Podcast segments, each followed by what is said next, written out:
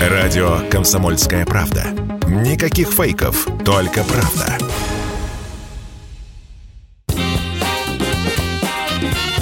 Был бы повод.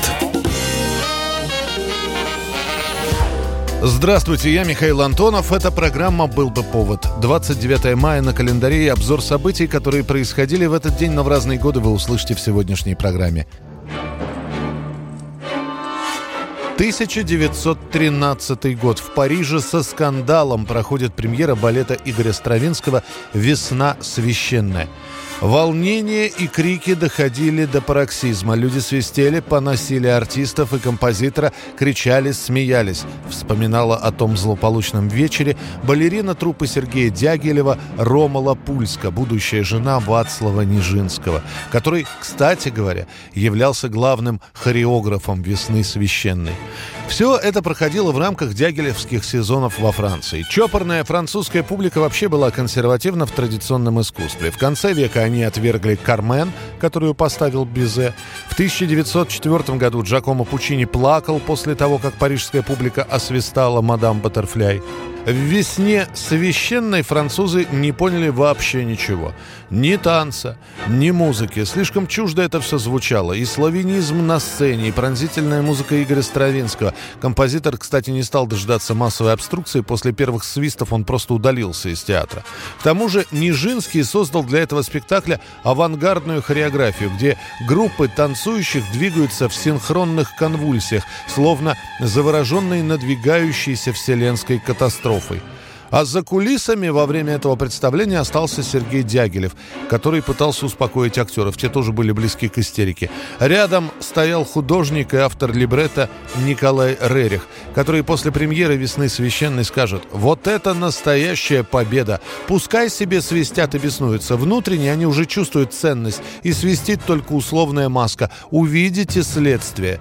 Через несколько лет «Весну священную» назовут гениальнейшим произведением Стравинского – а советская публика услышит отрывки из этого произведения лишь в 1962 году, когда Игорь Стравинский впервые после революции приедет в Советский Союз.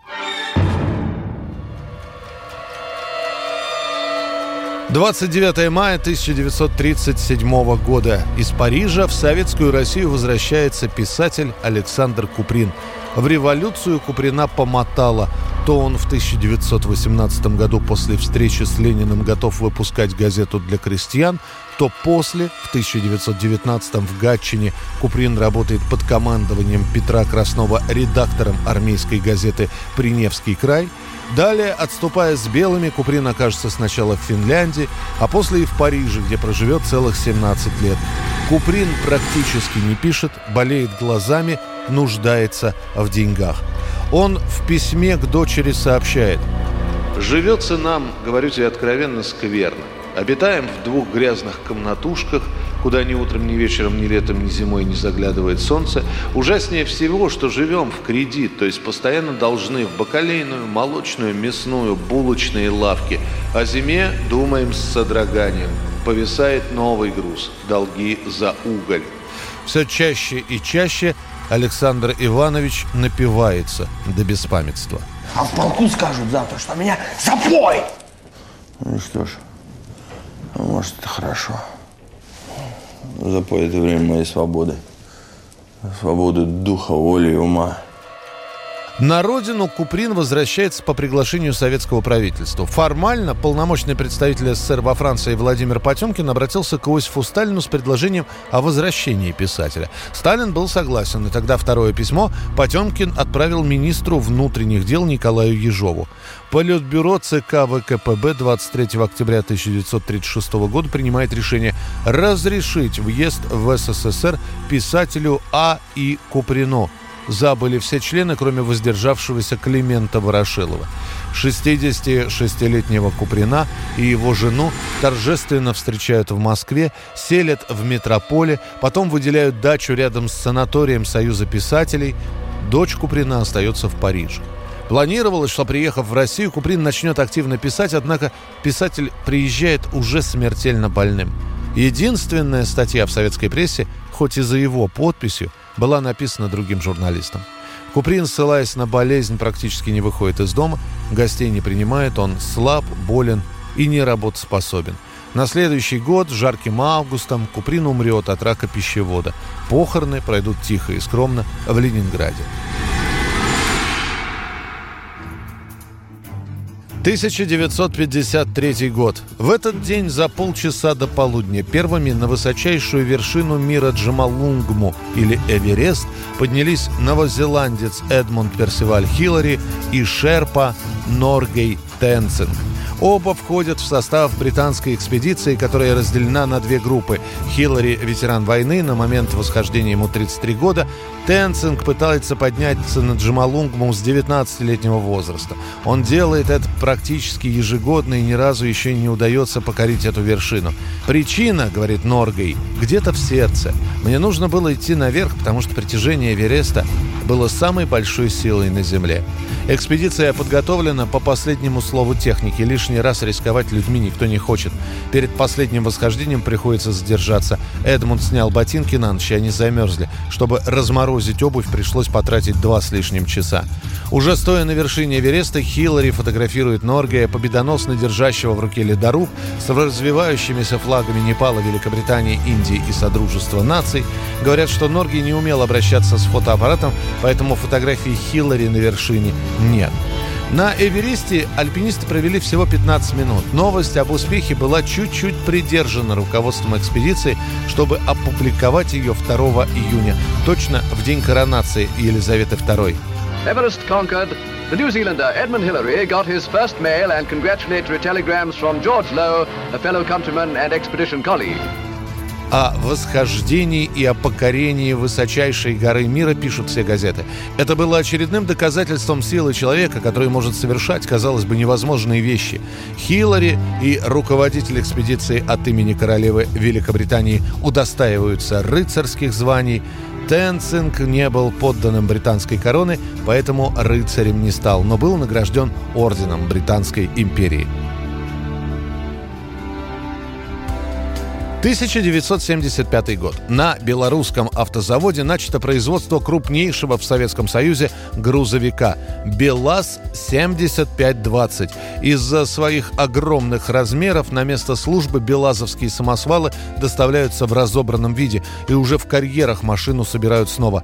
БелАЗ-7520 занимал почти три железнодорожные платформы. При этом на полную сборку машины уходило, ну, что-то около недели. Первый же экземпляр экземпляр самого большого на планете грузовика после своего появления на публике отправился трудиться в угольный разрез Черниговец, что в городе Березовском на Кузбассе. Вслед за ним был построен еще несколько таких же уникальных автомобилей, поставленных в Кемеровскую область. В 70-е годы когда горнодобывающей промышленности страны потребовались вот такие могучие помощники в карьерах, стал вопрос о том, Какими же двигателями оснастить отечественные самосвалы особо большой грузоподъемности? Может быть, самых известных зарубежных фирм, которые уже завоевали признание в мире? Или своей, отечественной марки? Именно с этой поры уникальный образ, отличавшегося повышенной проходимостью и надежностью белазовского гигантского грузовика, стал широко узнаваем в Советском Союзе и за его пределами.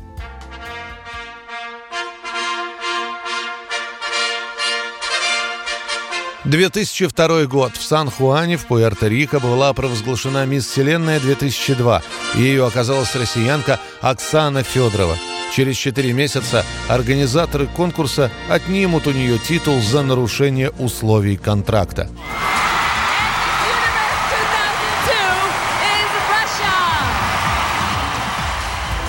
До сих пор остается вопрос, все-таки лишили титула или отказалась сама – Оксана говорит следующее. «Я поняла, что не смогу заниматься тем, что мне предлагали. Если бы я сразу знала, что мне предстоит. Организаторы российского конкурса красоты, которые отправили меня на Мисс Вселенная, даже не удосужились контракта показать, не говоря о том, что я вообще ничего и не подписывала».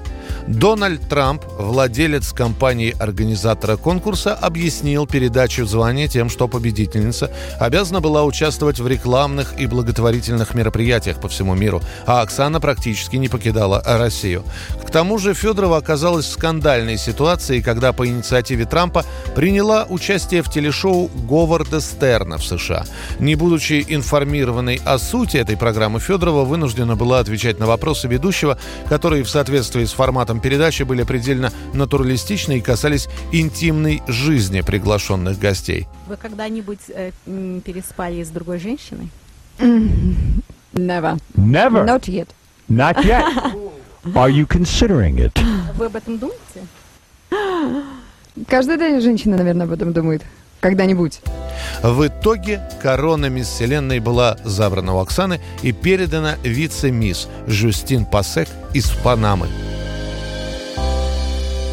Ну и, наконец, свой день рождения в этот день отмечает британский гитарист, певец и композитор Фрэнсис Росси.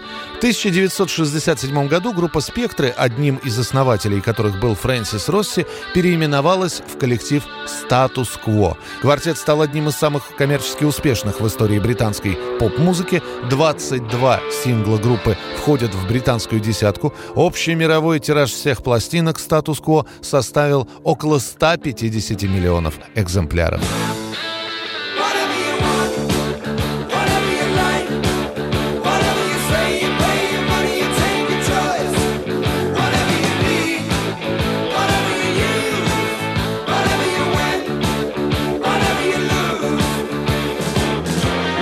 Это была программа «Был бы повод» и рассказ о событиях, которые происходили в этот день, но в разные годы. В студии был Михаил Антонов. До встречи.